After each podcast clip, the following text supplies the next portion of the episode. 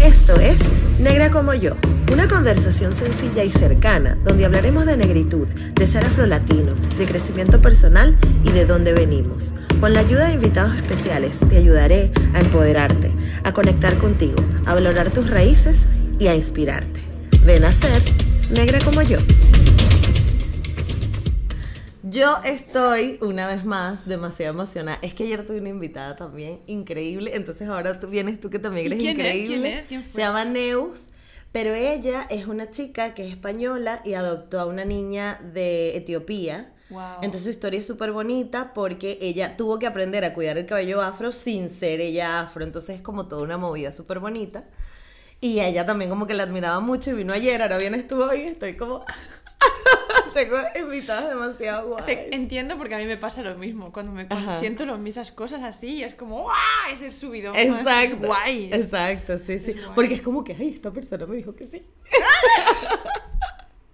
Así que es súper emocionante. Les presento a Inma. Rabasco. ¡Eh!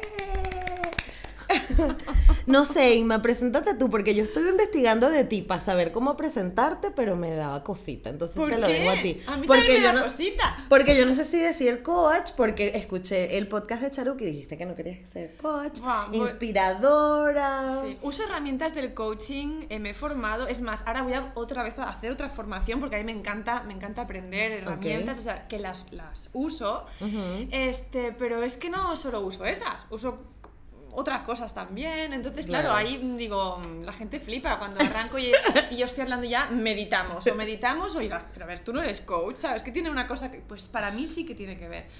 Y entonces me siento inspiradora. Exacto. Y también suena un poquito, dices, como ego, pero no, porque inspiradora, ¿no? Inspirar es mover la voluntad del otro. O sea, el Mm. otro es el protagonista, no tú. Tú simplemente mueves su voluntad, Exacto. no la tuya. Exacto. Mueves como una especie de, como de fuerza, ¿no? De energía, de, de, de soplo, que creo que soy muy sopladora de, de la gente. me flipa la gente y me flipa soplarles. Claro. Vamos. Bueno, muy bien. A lo mejor probablemente no estás tan familiarizada con el tema del cabello afro y de la negritud y tal, pero no importa porque necesitamos que nos soples y nos inspires. ¿Qué pasa? Te cuento un poco los antecedentes y por qué estás aquí. Cuando las chicas con cabello afro eh, hacemos la transición, es decir, nos alisamos el pelo por mucho tiempo con cremas o con plancha o con secador, con lo que sea, ¿no? Vale. hasta que un punto decidimos por cualquier motivo dejarnos el cabello rizado, que es como yo lo tengo ahora, que es mi cabello natural, o sea, así me hizo el universo. Entonces, ese punto tan difícil de verte tú en el espejo como una persona con cabello liso y pasar de repente de la nada a tener un cabello distinto, a tener una imagen completamente distinta, nos cuesta mucho a las chicas con cabello afro o con cabello rizado. Entonces, yo lo veo que eso está demasiado relacionado con el autoestima, porque yo creo que tienes que tener una autoestima sólido, por decirlo de alguna forma, para poder hacer esta transición menos difícil para ti. Entonces, yo te invité para que nos ayudes, que esto le puede servir tanto a las chicas que están en transición afro, lo que sea, flacas, chiquitas, gordas, bonitas o lo que sea, para reconciliarnos con nuestra autoestima. Porque todos nos dicen, es que tienes que tener amor propio. Y yo, dije, ajá, pero ¿cómo se come eso? O sea, ¿dónde se compra? ¿A cuánto el kilo? ¿Sabes? O sea, yo no lo entiendo. Y yo estoy pasando por esta etapa ahora. Entonces, bueno, aquí una terapia gratis. ¿Por qué pues. etapa? ¿Por qué etapa estás pasando? Por la de reconocerme y encontrar el amor propio. Ya yo pasé mi transición del, Del- cabello del cabello normal. Pero sí es verdad que he estado en una fase de relaciones un poco tóxicas que me han hecho cuestionarme si realmente yo me estaba queriendo lo suficiente como para estar con esa persona No. o no, o lo que No. sea. Exacto. Este es un mensaje para toda la gente, sobre todo, ¿no? Estas relaciones tóxicas, ¿eh? Y siempre digo una cosa, cuando a veces me lo cuentan alguna clienta o alguna amiga, o- yo digo, tú tráemelo que a mí no se me acerca. A ver, pongo seria. Es que este tipo de personas no se acercan a la gente que está bien armada, que está en un momento, ¿eh? porque esto, esto, la vida es así, ¿eh? no es que. Cuando tenemos buena autoestima, cuando estamos en un momento con confianza, con, bueno, que nos amamos y nos respetamos, no se acercan este tipo de personas. Exacto. Es el antídoto. Por eso yo cuando hablo de confiar, ¿no? Yo siempre digo, tío, confiemos, entrega, ¿no? Y, a- y muchas veces me dicen, Inma, pero con lo que hay, mira, es que cuando uno está bien armada, no se te acercan. Mm. Entonces puedes confiar en la gente porque esta gente no se acerca. No se y si se acercan, sabes verlos. Me pongo muy seria con esto. o sea, yo Mm. Muy bien, muy bien, Me muy pongo bien. muy seria porque, porque no, porque el, el antídoto no es ni eliminarlos, ni, ni pegarles, ni enfadarte con este tipo de personas, porque siempre van a existir. llegar, claro. Siempre. Y para mí es como las. ¿No? Energía positiva, energía negativa, el bien, el mal, las películas, Señor de los Anillos, o sea, Sí. siempre va a haber dificultades. Lo que Sí. pasa es que tenemos que estar bien armadas o bien Exacto. armados y tampoco en el sentido de lucha, ¿eh? que a mí no me mola mucho No, no, la idea no. de lucha, sino de armados, de tener herramientas. Exacto. Armadura, armar, no. Tener, herra- estar herramientados. Herramentados. Muy Vale, la RAE que escuche, por favor, pongan el verbo RAE. herramentarse. RAE. La RAE ha cambiado bastante La la, RAE definición de autoestima. moderna. Sí, y la cambian muchas veces ya la de autoestima. ¿Ah, sí? porque, claro, no le da y la de felicidad es que es como. Claro. la cosa se pone compleja y. Imagínate esos conflictos en la RAE, que ahora ahora una gente nueva hablando de que la felicidad no es sonreír y estar feliz. Cambiemos el concepto y cambien ahí sí. a correr. Entonces eso, o sea, ¿cómo hace uno para cultivar el amor propio?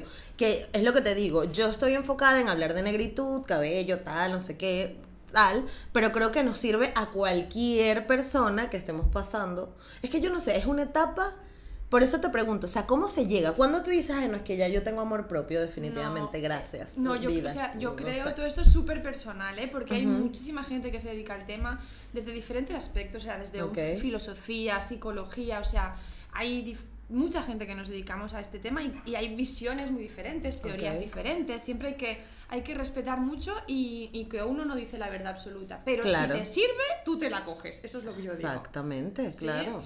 Este, para mí es eso, son momentos. Hay momentos en por lo que sea, por lo que te está pasando en tu momento de vida. Imagínate, a mí me pasó pues después del parto, que no- uno no, no se prepara bien, ¿no? La sociedad tampoco está bien armada para... mm, o cómo funcionamos hoy, no, no, no nos preparamos. Antes, antes a las mujeres, ¿no? El- hemos perdido cosas, hemos ganado cosas Hemos ganado otras. y hemos perdido. Por ejemplo, pues te ayudabas más a cambiar, ¿no? Entre la vecina, el niño, es- estabas más en contacto con Ok, todo eso, ¿no? Cómo claro. criar a un niño, porque era como tu misión, ¿no? Exacto. Luego dejó de ser tu misión, ¿sí? Y yo miro porque como a veces el, mej- el mensaje trae mejor, pero espera. No, no, no, tú tranquila, tú por Eh, donde deja quieras. de ser tu misión, pero, pero es que la mayoría, no todas, pero la mayoría tenemos hijos. Así que y estás como, ¡Ah! yo estaba, pero como si me hubieran dado, no sé, o sea, perdidísima. Además de todo el efecto hormonal, depresión. A mí, dime tú que tenga buena autoestima con una depre posparto. Pues no. No, Se claro. mueve todo. Solamente uno mismo puede saber si tiene buena autoestima. Solamente uno, ¿eh? Ok, La gente puede decir, mira, ese tiene mala. No, no, no. Solo la misma persona claro. auto puede ser saber ella cómo anda su autoestima. Para eso tiene que pararse Exacto. y dedicarse. Ujú. Porque si vamos y vamos y vamos y vamos, Ujú. si es como que vamos y te hacen un masaje, ¡hola, cómo estoy! ¿no? Ajá, plan, sí, sí, sí, totalmente, totalmente. No Tú estás cuenta. viviendo tu día a día, no te das cuenta hasta que, epa, ¿qué pasó aquí? Pues y tienes mismo- que pararte a mirar, claro. Lo mismo con la autoestima. El otro Claro. día hice un té, un té así rápido que inventé en Instagram y se apuntaron unas chicas y de golpe Ajá. estábamos haciendo un té sobre la autoestima, pero tipo relajado, no ok, curso. me encanta. Un té. Ok. Y veías, veías que nada, que por ese simple momento de dedicarse a hablar un poquito por encima entre mujeres, eh, autoestima, pues caían lágrimas, muchísimas lágrimas, muchísimos... Pues porque no se, no se da ese espacio, igual que yo no me lo daba. O sea, lo mío fue a través Claro, porque además tú ya tenías que cuidar al niño, ¿no? No, en ese momento, o sea, yo ya tenía un trabajo de autoestima, pero es que el toro te... O sea, te- Claro. el tema hormonal se pasa por encima, vamos, Es que es muchísimas muy cosas. fuerte, sí, sí, sí. Y tener un hijo es muy heavy metal, en el sentido, pero simbólico, o sea, simplemente tienes una vida en tu interior y ya dejas de tenerla. Yo solo con eso Es, es que es, es una un movida. vacío. Sí. Es muy heavy. Y, oh, en plan, oh, y está afuera, ¿y quién es? Y, ah, no, no, es Sí, heavy sí, metal. Total, total. No sé, para mí lo fue. Claro. Pero entonces eso, ¿hay alguna forma de decir, bueno, yo tengo estas tres cositas, a lo mejor sí tengo... Es que no sé. Lo primero es lo que te he dicho, es, es tomar conciencia, espacio, Ajá. tiempo, ¿no? Como este momento te, hosti, me pasa esto, hosti, mira esto. Tomar conciencia y espacio. Si uno no toma tiempo y espacio, no puede tener conciencia de algo. No puede apreciar nada. Claro. Si yo no dedico tiempo y espacio a enamorarme al principio con un chico que acabo de conocer, ¿cómo voy a enamorar? Si no, le- no quedo con él, si no lo miro, si no lo escucho. Pues lo mismo con nosotras. ¿Cómo me voy a enamorar de mí? ¿Cómo me voy a amar a mí misma si no quedo conmigo? Exacto. Si no me doy espacio ni tiempo para apreciarme. Puedo tener un jardín hermoso en mi casa, que si no le dedico tiempo y espacio, No va a crecer. no lo es que no lo aprecio. No lo aprecias tampoco. Vivo sin apreciarlo. Y si no apreciamos, no podemos valorar. Así es. Y hoy en día se valora por encima, o sea, sin, sin apreciar realmente. Claro. Entonces estar más con una, esa sería la cosa, la- lo primero, para. ¿vale? Y luego yo siempre formulo una especie de, de camino, porque no es una fórmula, es un camino, no Ok. creo las fórmulas, cada uno en ese camino que se haga su propia fórmula, la- Exactamente. las, hierbas, ahí. Exacto. La- exactamente. como, como una caminata en el campo y vas recogiendo lo que, lo Lo que, que a te ti te sienta bien. Y esa, Exacto. esa caminata, inevitablemente, hay una mirada al pasado, pero no para anclarse, que es como vivimos normalmente. Ya. Ujú. que vivimos con, es que estamos hechos así, con un Sí. disco duro, ¿eh? Ahí te garantiza supervivencia y luego con ese vas. Claro. Y si tu infancia o ha, habido, ha sido muy marcada por creencias muy heavy Ujú. metal, vas con eso, vas con eso. Exactamente. Los hombres son malos, tu madre, los hombres son malos. Si Claro. tú creces, Bueno, yo lo traspolo al, al tema de, del- de la natural hair y todo, del cabello. mm, El cabello liso es el bonito, ¿no? El cabello liso es el bonito, el cabello liso es el bonito, el cabello... ¿quién te lo sea, ha dicho eso? Nos lo dice todo el mundo, ¿sabes? Todo, todo, todo. Tú ves los medios de comunicación. ¿Tú alguna vez has visto una publicidad de champú sí, para ahora el- sí. ahora. ahora, ahora sí. de 2010 para acá? Me atrevería a decir. Pero, pero, Sí, sí, sí, sí. pero en los 2000, no, o sea, cuando uno estaba creciendo no había, tú no tenías como esos inputs. Entonces, claro, uno tal cual lleva la mochila de esto es así. Y cuando te lo cambian, es como que, ¿qué? Ya va, espérate, no. Pero así un montón de cosas, como el concepto de belleza. En el, en el té del otro día hablábamos un poco de eso, que la belleza hay que, o sea, la mirada, ella que es directora de cine, la mirada se educa. Exacto. O sea, yo tengo que educar mi mirada para ver belleza donde poso mi mirada, no donde me dicen que tiene que estar. Mm, Y yo decido cómo quiero que sea. Yo veo belleza por todos lados, pero por todos. Me llevo un colocón alucinante. pero es que es verdad, y- Claro. y, hay que ver belleza hasta en lo más. O sea, me acuerdo de un hombre, vi una, una, una charla de este señor que ayudaba a, en Lourdes, ¿viste? Ajá. donde hacen está la Virgen, pues Exacto. mucha gente pues co- con, con problemas físicos, mentales, ¿vale? Y, y bueno, y tienen voluntarios que los llevan. Este señor, que era un, un señor mayor, bueno, no, mediana edad, decía que se sentía afortunado porque veía belleza en eso. O sea, eh, tienes que comer con ellos, ¿viste? Pues comer con, con gente que, que babea, que no sé qué, ¿viste? Y él, poco a poco, primero fue todo un choque y después Claro. empezó a ver la belleza hasta en esas situaciones donde uno es como... Donde "Ah", uno diría, claro que ¿no? es. No, no, ver, y ese es nuestro trabajo. Hay que hacerse responsable, porque lo más fácil, que esto lo podemos hacer cuando somos más jóvenes y todo esto, es culpar a los medios, culpar... Exacto. Mira, los, es que vamos, yo que vengo del periodismo, claro que sí que tienen la culpa, Claro. pero no podemos pasarnos, Pasarnos la vida, culpando, entonces yo elijo lo que voy a ver, Exacto. yo elijo lo que voy a consumir. Y ahora que estamos en una era donde hay democracia, Y ya olvídate. educarme Sí, en, la, en la belleza. Por eso yo, yo le digo muchas veces a las chicas que me siguen que empiezan que yo estoy haciendo transición y yo lo primero que tienes que hacer es dejar de seguir ese poco modelos que no, que no se parecen a ti, o sea, y tal cual, ahora, ahora le doy forma, ¿no? A lo que yo entendía como elimina a toda la gente de tu timeline, es educa tu mirada.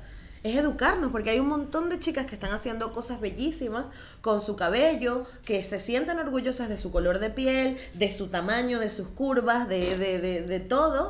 Por favor. Y tú sigues viendo a la tipa que tiene los cuadritos y que es rubia con los ojos azules. Y hay un problemón. Hay, hay una- Exacto. hay una- Hay un problema A mí, por ejemplo, siempre me, gust- me gustaba mucho, mi, mi hermana mediana es, es, es, ya es Ajá. carne, ya es pecho, ya es hombro. Y yo así, para mí guapísima. Claro, yo palito.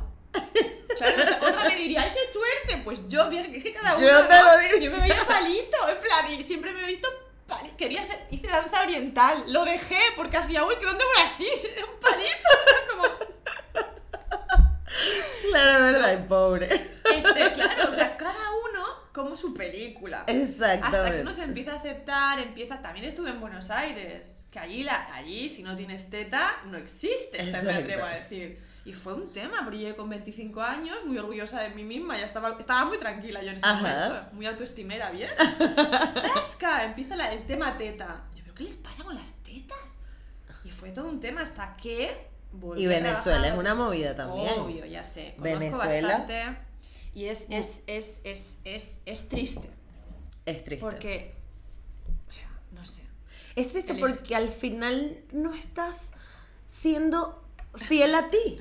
¿Sabes? Al final estás como que, bueno, vamos a copiarnos. Esto es lo que está de moda. Y Pero es que aparte es un rollo. Yo es que no me puedo imaginar estar viviendo en torno a mi teta. Es como, Dios, ¡qué limitado! Es Sí, re sí, sí. limitado. Está todo bien. O sea, está todo bien, pero es, está limitado. Es muy limitado.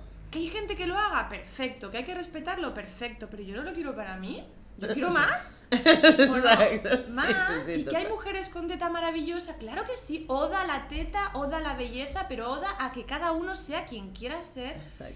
Y pero tampoco, eh, pero a- también hacernos responsables, otra vez. Claro, claro, claro. Sin estar echando culpas. No, más menos mirar hacia afuera, este es el gran aprendizaje. Tengo 40 ya, chicas. O sea, esto es lo que mola. Gran aprendizaje que ya puedo decir hoy en día. Tengo mucho más la mirada hacia adentro que hacia afuera. Qué es bonito. un alivio. Ay, yo quiero eso. Me va a voltear 10 los ojos.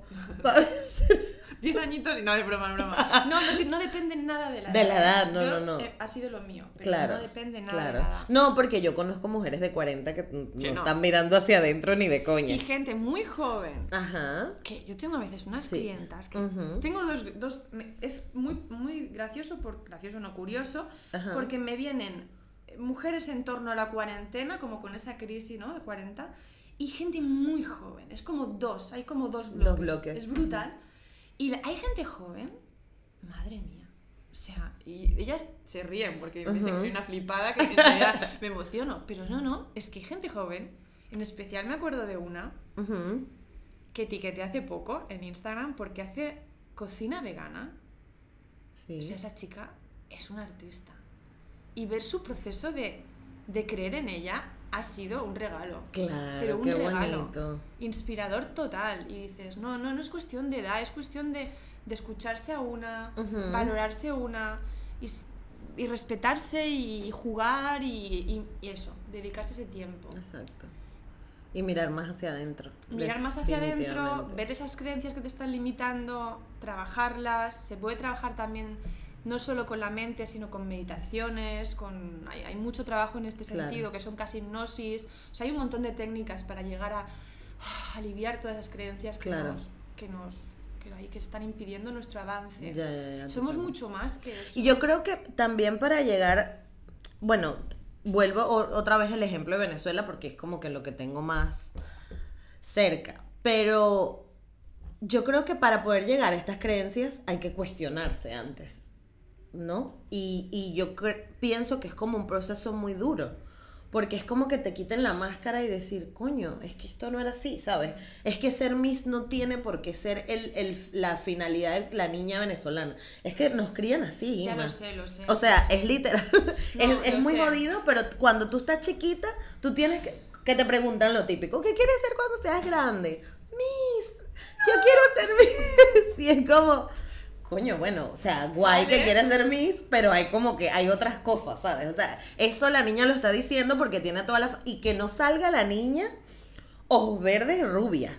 Porque entonces el es el triple. Tiene que ser. mi- Y las mamás ves que las meten en modelaje. Hace poco vi un documental eh, que se llama States of Undress. eh, y lo hace una agente de producción que se llama Vice. Bueno, el punto es que van a Venezuela, justamente. Y hay un episodio, o sea, el episodio es de la chica hablando de los estándares de belleza en Venezuela. Ah. Y es esta niña de cuatro años que está hablando a la cámara y entonces la mamá detrás. Yo quiero ser Miss porque quiero ser, no sé, caminar y desfilar.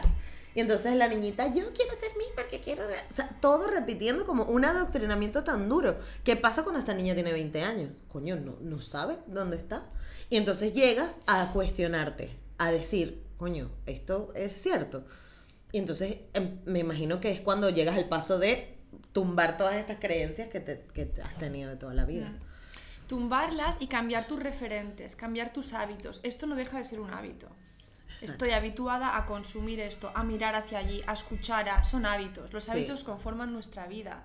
Los repites un día, otro, otro, otro y al final te conforman. Si yo, es lo que decíamos antes, cambio. Si me encanta mirar a referentes, a gente, ¿no? Empieza a cambiar esos referentes. Porque vas a sentir lo mismo. O sea, al final vas a sentirte, ay, ¿no? Como cuando miras a la rubia esta, oh, qué guay, yo tal. Pues si empiezo a cambiar el referente y miro a otra, yo qué sé, yo es que soy mucho de viejitos can- mm, simpáticos. Si miro a la Alice Gersommer, ¡ay! Es que al final siento lo mismo, pero es mucho mejor para mí. Es un hábito saludable. Es un hábito saludable. Saludable. Exactamente. O sea, la- puede ser rubia, guapísima también, ¿eh? O sea, Claro. pero estamos hablando de darle valor a lo que realmente tiene valor en la vida. Y si le damos tanto valor, ay, se puede dar valor a lo físico, a lo- perfecto, pero si tu vida gira en torno a eso, Claro. estás condenado a estar frustrado a siempre. estar frus- pero o sea, porque es inviable, aparte de la edad mismo. Ujú. Pasas por quirófano, pues como pasa en la mayoría, gente muy joven pasando por quirófano. What the fuck? Era como no, o sea, no. Y ahí otra vez me pongo seria. No. No, y mira que no soy mucho de los nos, Ujú. ni que cada uno haga lo suyo, Claro. pero eso es aberrante. Aberrante que alguien joven simplemente no estoy hablando de cosas este que a lo mejor No. no sé, mm, esto hay que respetar, pero que sea como como rosquillas, que sea que se normalice, igual que eh, se normaliza la teta en Buenos Aires o en Venezuela. Mm, En Venezuela, la, normalice Venezuela la nariz. silicona. Mira, en estos días No. hablando para que te quede, para que Ay, te caigas para atrás. Estaba hablando con una, con, ay, ¿dónde era que estábamos hablando? Bueno, no me acuerdo. X, un grupo de WhatsApp random. Ah, ya me acuerdo. Con mis amigos del colegio no me interesa, me están escuchando, me saca culo. Perdón.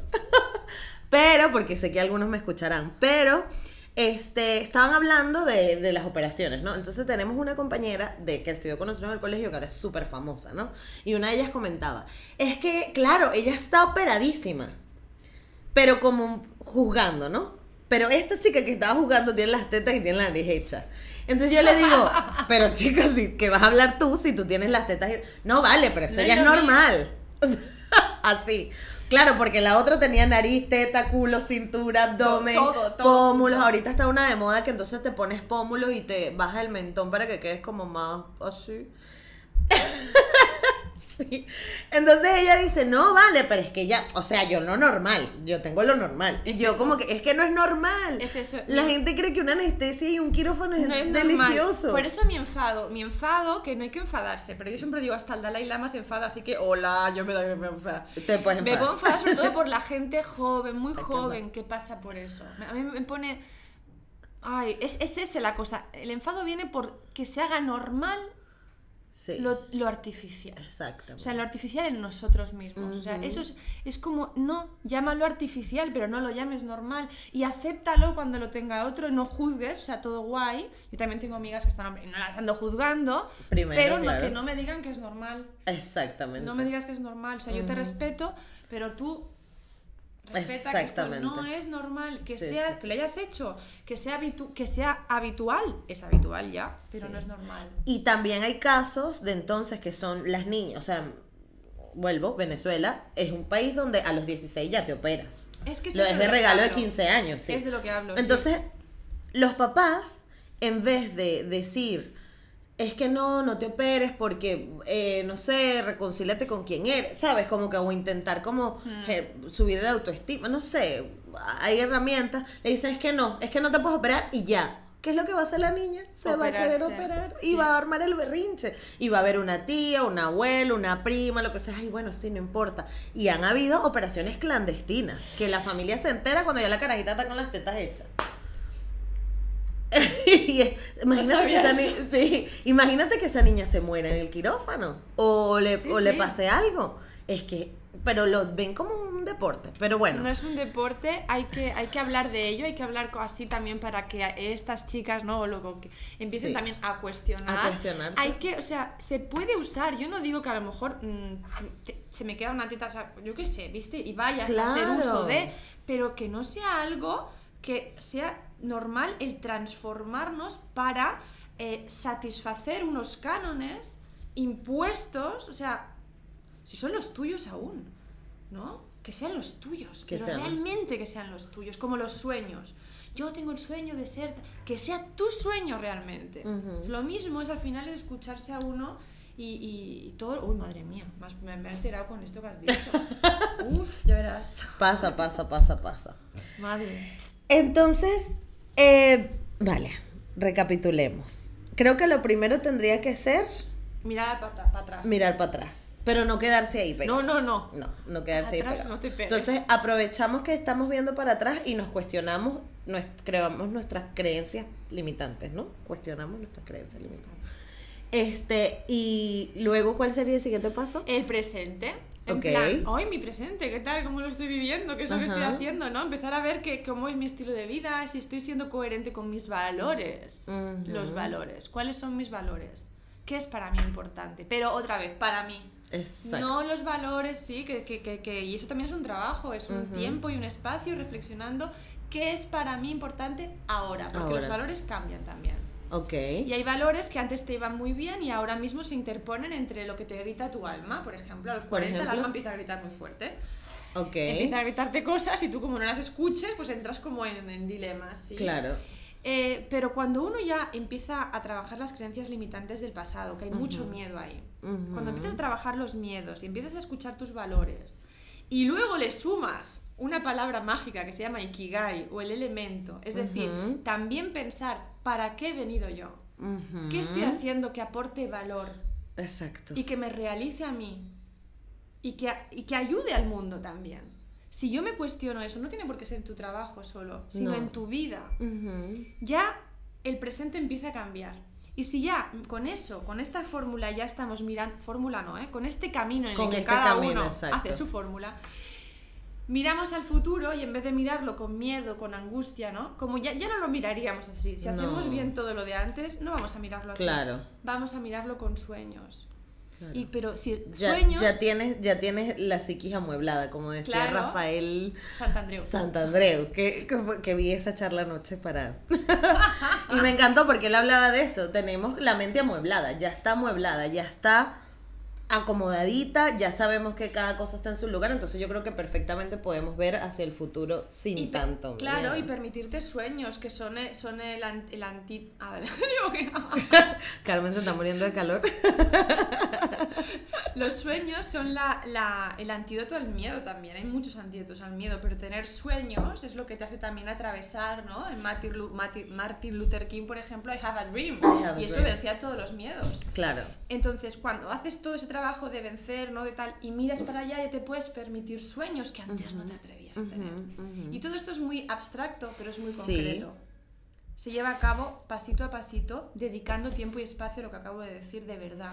Claro. Si yo paso por encima, seguirán mis creencias llamando a la puerta. La voz de mi madre o de lo que sea, tac, tac, tac. Tac, tac, tac. Sí, los valores ahí que no tengo ni idea de cuáles son. Mi Ikigai, ¿para qué? Eh, y seguimos en la misma. claro, un ejemplo de valores que Mira, pudieras de... Antes que nada, un poco definir así como fácil qué son los valores. Yo digo Sí. que son los pilares que te sostienen. Otra imagen también es la guía que tú tienes. Ujú. Una imagen bonita es un faro o la estrella. Sí, a- Ok. A mi hijo en la habitación le regalé dos cuadros, que uno es un faro y otro es las estrellas, que son las que guían. Son los valores. Ok. O sea, lo mejor que le puedes regalar a tus hijos es que tengan valores. La gente cuando andamos sin valores, andamos... "Uh", y hay una crisis de valores hoy en día. Ujú, ujú. Que ni siquiera sabemos cuáles son, ¿no? Eso, por eso te lo Entonces, ahí está pues la amistad, Claro. ¿sí? la, la familia, hay un montón Claro, de valores respeto. y cambian. El Claro. respeto, eh, la justicia. ¿Cómo sabes una pista para saber cuál es un valor que importante para mí hoy? Porque cambian. A que- Una pista, es mucho más profundo, pero sería ¿qué es lo que me pone muy nerviosa a mí? ¿Qué es lo que me altera? Por ejemplo, a mí las injusticias me alteran muchísimo.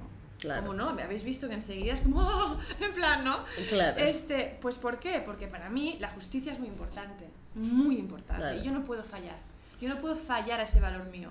Yo voy a ser- intentar siempre ser una persona Estar, justa. claro. La, ver- la mentira tampoco la vas a ver en mí. Eh, a ver, a no ser que sea una cosa que te no viste. Claro. Pero porque cada vez que soy incoherente con mis valores, yo me tuerzo. Claro. Mi vida no va bien, yo ya lo sé. Entonces, mi pareja no hace falta ni que se case conmigo con papeles, porque ya sabe que yo voy a ser legal siempre. Porque si no, el que, sa- la que sale perdiendo soy yo.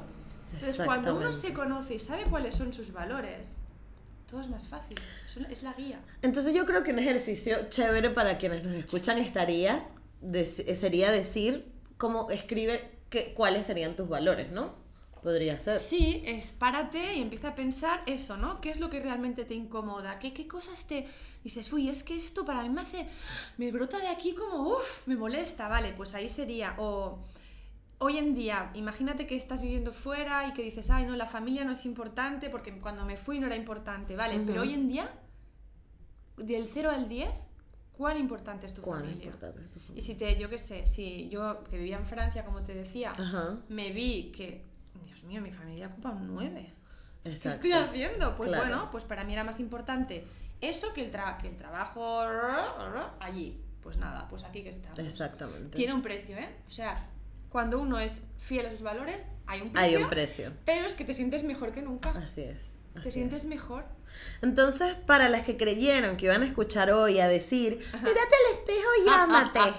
No, No. es un trabajo mucho más profundo, es denso, es difícil, Sí. porque no, bueno, yo no pudiera decir que, yo no lo estoy pasando fácil ahora, la verdad.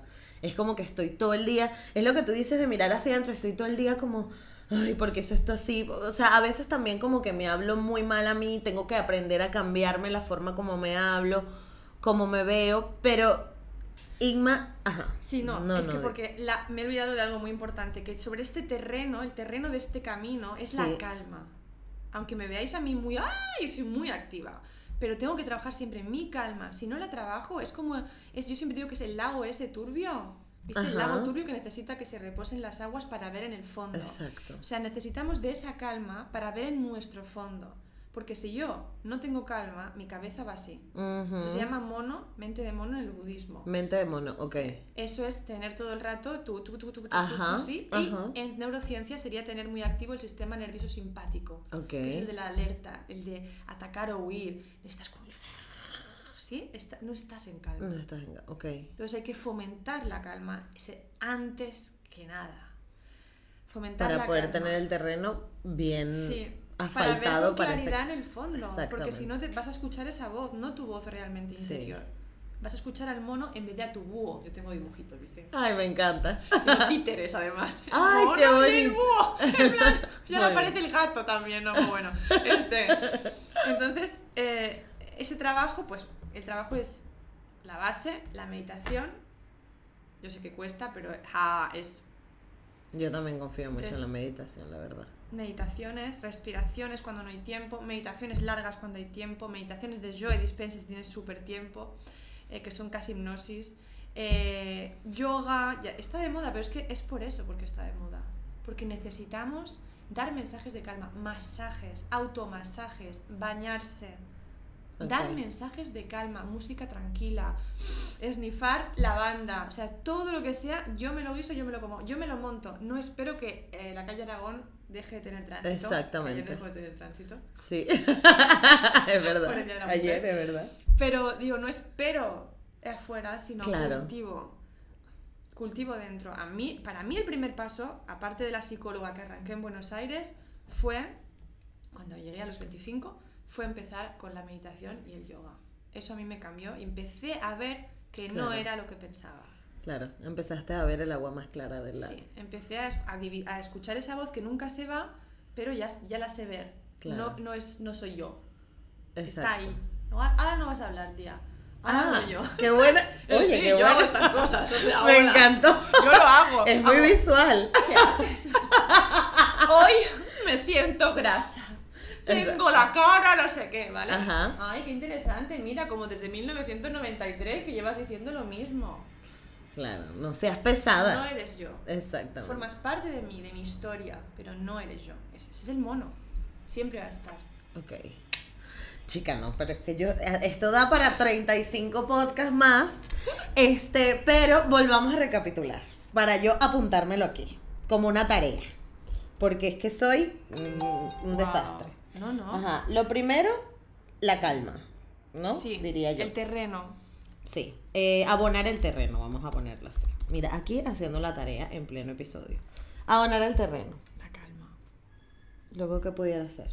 Es que eso sería Calma. Eso sería lo más. O sea, si te tienes que ir a ti con, al- de- con algo, Ajá. es con ese mensaje. El primer mensaje es ese, es la calma, el más importante. Luego ya, pues mirar, Mirar al el pasado, pasado. tus creencias limitadoras, mirar tu presente, Ujú. cómo son tus valores, cuáles son, los estoy respetando. Y mi Ikigai, y mi elemento, ¿a qué he venido? Eso lo escucho, no tiene por qué ser el trabajo, porque eso genera mucha frustración a veces. Y a veces yo estaba de telefonista, de camarera, no era mi Ikigai, hola, hola, pero ese momento, claro. este... Ikigai es. Ikigai. Ikigai, me encanta. Es un concepto japonés, en realidad es el elemento también. Hay un libro que es el elemento de Ken Robinson. Ken Ujú. Robinson habla mucho del elemento, es la razón por la que uno se levanta, ¿no? Esa, esa- ese enchufe a la vida. Ok. Y Frances Miralles, que lo entrevisté dos veces, este, Ujú. él, él lo que ha hecho con Kirai, Ujú. han agarrado este término japonés y lo han popularizado con el libro Ikigai, que hasta Ok. Oprah y Maricondo lo recomiendan. o sea. Tela. tela francés donde ha llegado. Exacto. me encanta. Entonces, Y bueno. los sueños en el futuro. Y los sueños en el futuro. Y mirar al futuro Con sueños. con los sueños. El Half a Dream es el mejor ejemplo. Vale. Era un señor, atención, un señor con unos valores alucinantes, el Martin. El Martin Luther King, increíble. Muchos Lo valores, admiramos. mucho Ikigai, fíjate, mucho sueño y muchas creencias limitadoras. Vamos, que se las pasó porque su, su límite se lo puso allí. O sea, es el eje- un, un gran ejemplo sería él, nos me acaba de ocurrir. Sí. Sí, Martin Luther King es increíble. La porque peli, la peli además. Selma, gran peli también. Selma, increíble. Eh, eh, esto puede ser la pausa, pero yo siempre he sido una pausa como para hablar de pelis, revistas, libros, lo que sea, pero es que tú has lanzado demasiadas recomendaciones, Inma, entonces ya fue una pausa completa, de verdad disfruté mucho todos tus conocimientos, ojalá que para mí lo más importante y por lo que hacemos todo esto es que la gente se quede con algo, que al final los pongan a pensar un poco. Este, si no, si no quieren profundizar mucho, aunque sea despierten algo y hagan clic. ¿A ti dónde te pueden encontrar? ¿En, en mi qué casa, no, parte? en su casa No, también, me estoy cuidando al hijo. además, me estoy mudando, Ay, no, qué locura. muy fuerte. Este, en livingwithchoco.com, como viviendo con choco de chocolate, Sí, living sí, with sí. choco. Este, en Instagram lo mismo, living with choco. Estoy muy activa en Instagram, eh, tengo videitos guays de- en IGTV de vídeo minuto así hablando de cosas potentes, pero en fácil y en risa. Y en YouTube también, Living with Choco, con entrevistas a gente inspiradora. Exacto. Porque yo inspiro en mis sesiones, pero me- yo todo el rato- que te yo, A mí me inspiran todo el rato, no, en Claro. plan, es un, es un ciclo. Claro, Sí. es maravilloso. El Rey León. Este, bueno, ya sabe, exacto, el ciclo. sí. Totalmente, no importa, me encanta. Este, Living with Choco, eso es otra historia ya. Yo me la sé porque te escuché cuando estabas con Charuca, la razón por el Living with Choco. Ah, vale, el nombre. Pero este la pueden conseguir por ahí, es increíble. Además que todo lo pone súper fácil. Porque a veces hay como que mucha gente que te quiere explicar como que, bueno, todo como súper profundo. Y a veces tú necesitas que te lo digan ahí, mira, no seas tonta. Ya, acércate y luego profundiza si quieres. Mi, mi, mi, mensaje, es- o sea, mi misión, creo que es esa, Sí. en ese sentido. Es facilitar, hacerlo como sencillo, por eso Toca hay- la puerta. Sí, uso mucho el teatro, mucho la, ¿no? Pero cuando llegas ya, eso es hazte responsable ahora. Y ahora Exactamente, exactamente.